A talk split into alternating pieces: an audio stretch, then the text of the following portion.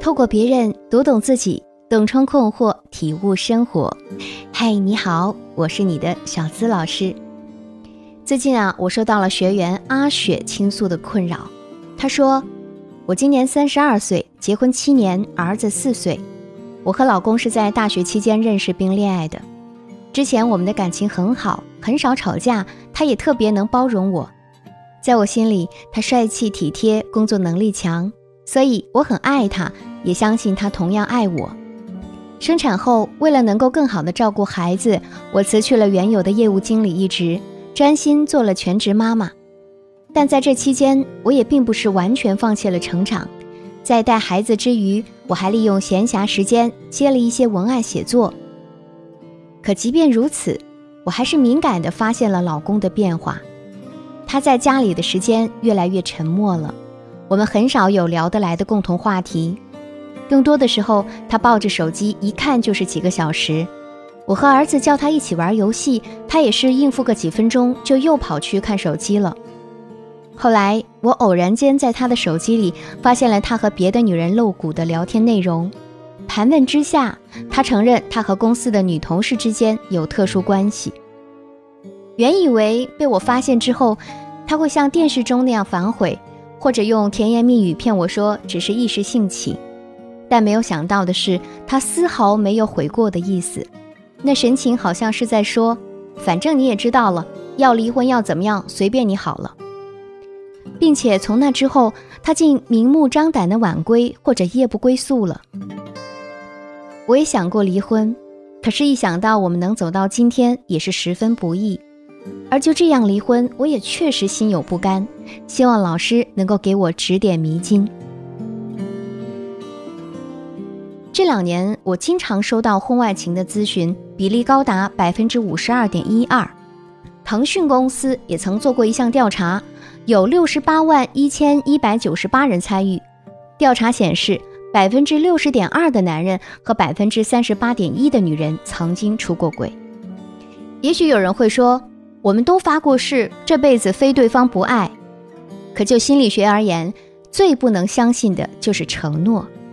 很多女人觉得，既然你是对婚姻不忠的那一方，那么事情发生之后，你就应该道歉，你就应该低人一等。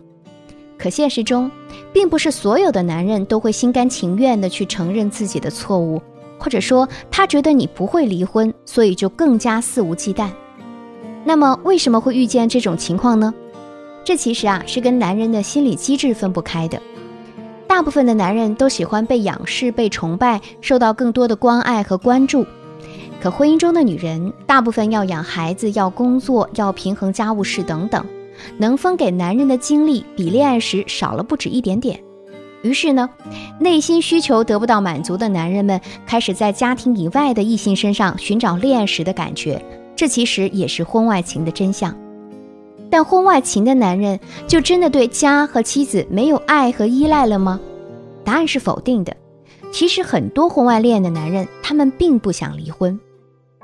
一是并不能真正相信那个和自己发生婚外情的女人；二是离婚对他们来说要关系到切身的利益关系，包括房子、车子、存款等等，这让他们觉得不划算。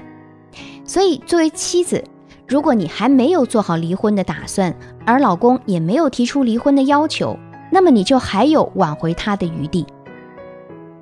重庆森林里有这样一段台词：不知道从什么时候开始，在每个东西上面都有个日期，秋刀鱼会过期，肉罐头会过期，连保鲜纸都会过期。由此可见，没有一成不变的感情。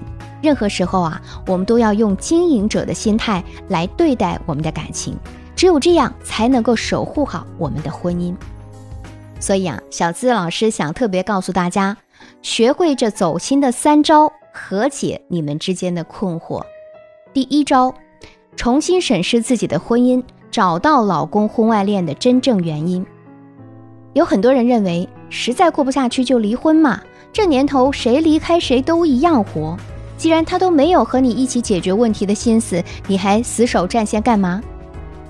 但是在我看来，有的离婚不过是对问题的逃避，而真正有勇气的人，是敢去修复一段曾经破碎的关系的。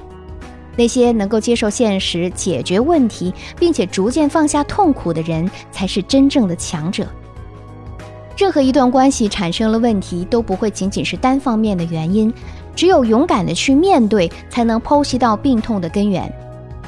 男人婚外恋大致有这么几种情况，比如妻子怀孕等特殊时期。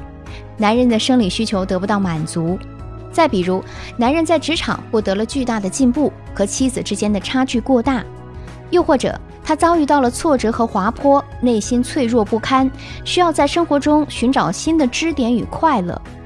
还有夫妻双方的兴趣点不一致，内心空虚寂寞，发生了感情和性的不和谐等等。不管什么样的原因。要想修复婚外恋后的夫妻关系啊，就要找到病根，并且对症下药，才能够更加准确的解决问题。第二招，树立积极正面的情绪和能量，打造更自信的你。很多女性在得知婚姻遭遇背叛之后，都会采取一些非常极端的措施，比如打闹、哭骂、歇斯底里的让对方发誓等等。但这其实并不能从根本上解决问题，而且这是他的错误，你干嘛要惩罚自己呢？这时候啊，我们其实可以从几个方向和维度来调整自己的情绪，从而更好的去面对。第一呢是身体调整篇，比如通过运动的发泄、睡眠、美食、娱乐。第二呢是精神调整篇，例如啊，我们可以运用情绪管理日记。通过记录式、发泄式或者幻想转移式等等模式来释放我们心底的不甘和愤怒。第三，期望管理，在最艰难或者觉得熬不下去的时候啊，我们可以去学习一些心理治疗的知识，比如认知行为疗法，因为每个人的认知、情绪、行为都是息息相关的，影响其中的任何一角都能够改变其他的两个角。又或者你无法改变自己的悲观消极情绪时，还可以去寻求专业的心理咨询师。电视剧《如果岁月可回头》中的景雅就接受了心理医生的建议，即使孤独，她依旧能够活得优雅自信。哪怕你不想去咨询室，线上咨询师也可以帮助到你。如果此时你有情感困扰，或者想要梳理情绪，不知道该怎么办，那就可以添加我的小助理“恋爱成长”的全拼加数字零零八来具体分析吧。还可以通过最原始的方法，比如立马去跑步、逛街、吃美食、买喜欢的东西，总之就是去做自己喜欢的事情，不要陷在悲观中，树立积极的生活观，一定可以活出真实且幸福的自己。第三招，需要亮出底线和原则，做更好的自己。一段关系当中，即便再爱，也不要无限制的放低自己，这是我们节目当中不断强调过的。